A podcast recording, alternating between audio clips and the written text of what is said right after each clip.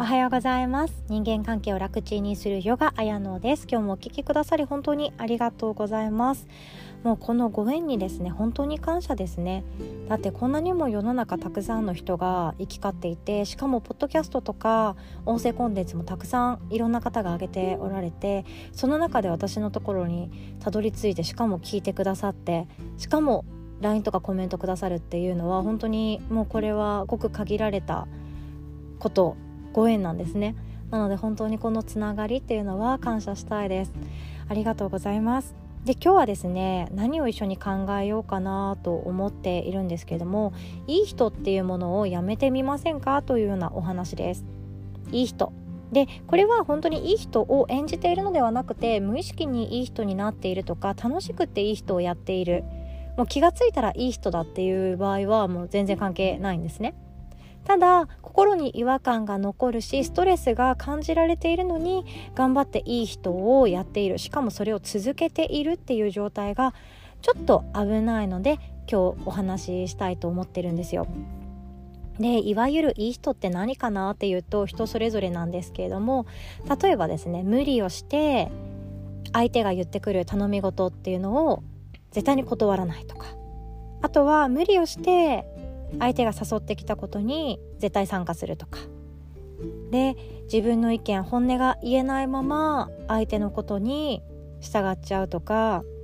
あとはですねあこれが本当は欲しいのに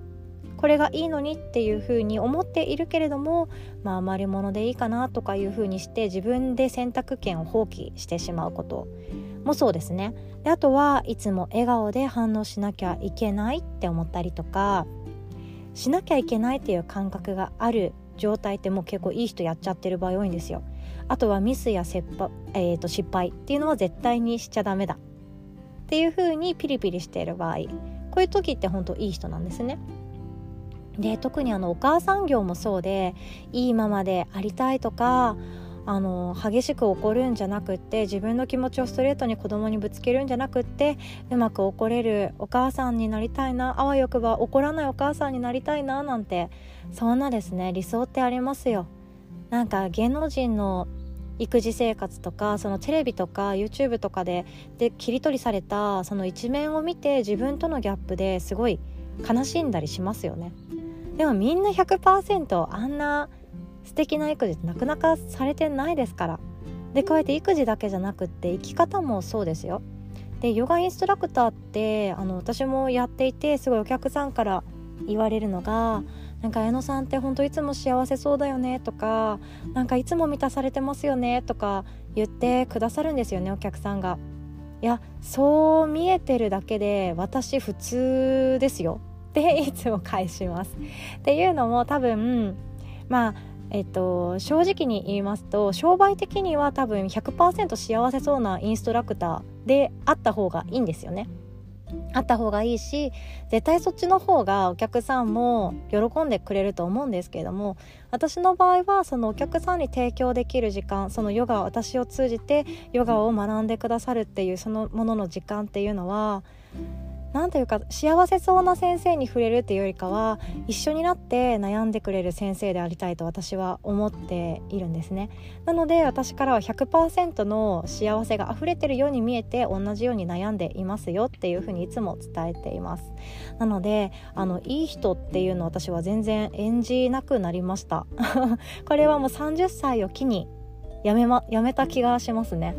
そう30歳。本当うんなってから全然見方が変わりました。でえっともしですねこのいい人っていうのが別に全然私はこっちの方が自分がしっくりくるからこれがいいんだよねっていう場合はもうそれはその人の性格であり個性なのでそれで十分なんですよ。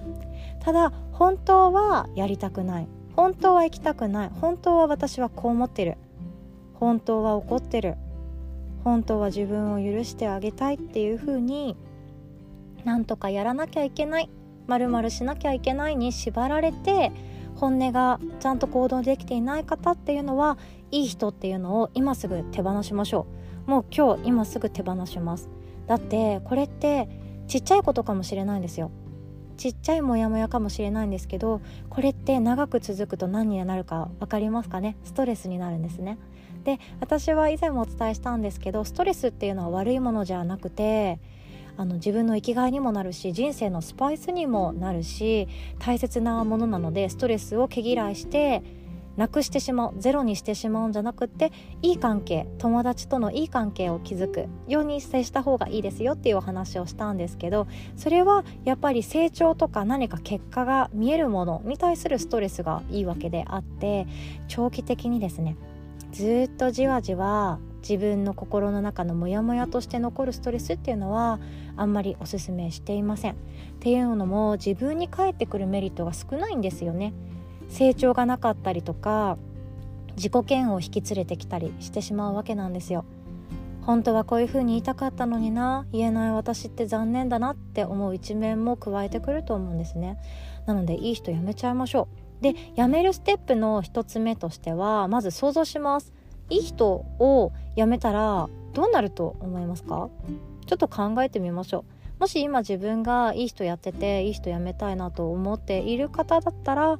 ちょっとドキドキしちゃうかもしれないですね。友達に嫌われるかもしれないし同じコミュニティにいる友達が自分のこと何て言うか分かんない。ママ友のサークルとか所属されてる方だったらそれ大いにあると思うんですよ。私もすっごい気持ち分かりますよ。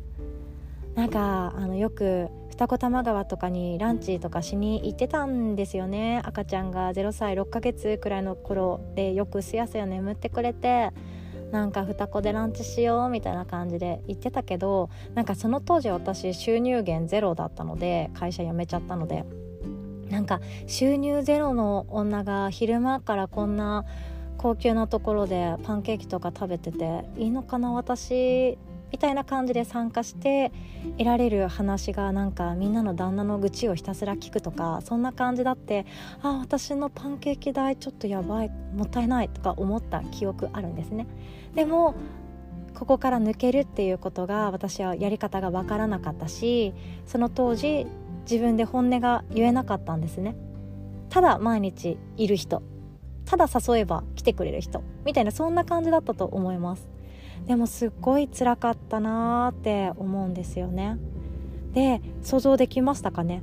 いい人を辞めるいい人を辞める頼まれ事を本当は嫌だと思うことは上手に断れたりとかあとは行きたくない介護行きたくないパーティーとかがあればそれはちょっとごめんね予定が合わないんだって言えるとか逃げるとかそういうことができますかね？それをした向こう側はどんな想像でしたかね？相手から嫌われましたか？そんなことないんですよ。でもし嫌われるかもしれないとか相手からどう思われるか分かんない不安だって思われた方はそれですねあの思い込みなんですよね。そう思い込みなんです。そうなるかもしれないっていうネガティブが引き連れてくる思い込みなんですね。であのいい人がをやめたら起きるっていうことはいい人をやめてみなきゃわからないことなんですよ。結論言ってしまうと。なんですけれどもまず可能性としてあることをお伝えしておきます。いい人を辞められたら何が自分の体に起こるか自分の人生に起こるかっていうとまず第一に自分らしい自分で生きることができます。そして自分に嘘のない自分が素直な自分でいられます。で自分が本当に選択したいことを選択できるので自分のことが嫌いになりません。でそういうふうに自分が好きな選択をできるようになると今度は周囲の目がですね変わっていきます。この人は本当はこうだったんだとかあこの子は本当はこういう選択がしたかったんだなって思います。でそこで嫌いになるとかじゃなくって興味を持つか興味を持たないかに変わっていくんですね。でそのまんまのありのままのあなたとこれからも付き合っていきたいなって思った方はありのままの自分自身を受け入れてくれる友達としてそばにいてくれるはずです。でそれでも合わないなっていう場合つまんないなこの人といてっていうような人はですね自分が無理しなきゃその人のそばにいられない相手だったってわけなんですよ。そういう人とずっと一緒にいたいですか？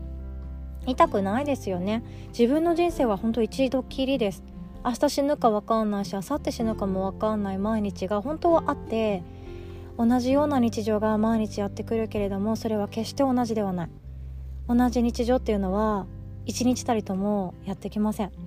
そんな毎日の中で自分が無理をして付き合う関係っていうのはどうなのかなっていうふうに思います。で自分が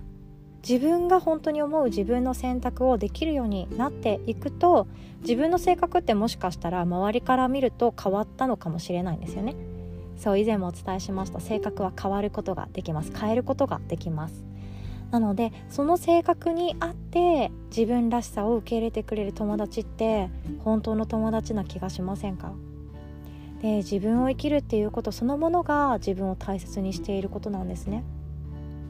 人と関わるのが苦手だったり人の顔色を伺ってばかりいたりとかあとは人の何気ない言葉でずっと引きずってしまったりする一日があるかもしれないんですけれどもすぐにですね変わることはできないんですよ。すぐに人間は変わることができなくってそのなんていうかゲームで何かアイテムをゲットして急になんか空飛べるようになったとかそんなんじゃないじゃないですか。今のポケモンの話ですね。じゃないので私たちはそう簡単にすぐには変われないんですけれども気持ちそうやりたいっていう気持ちが心のどこかであるのであれば一歩じゃなくて半歩でもいいので踏み出していきましょ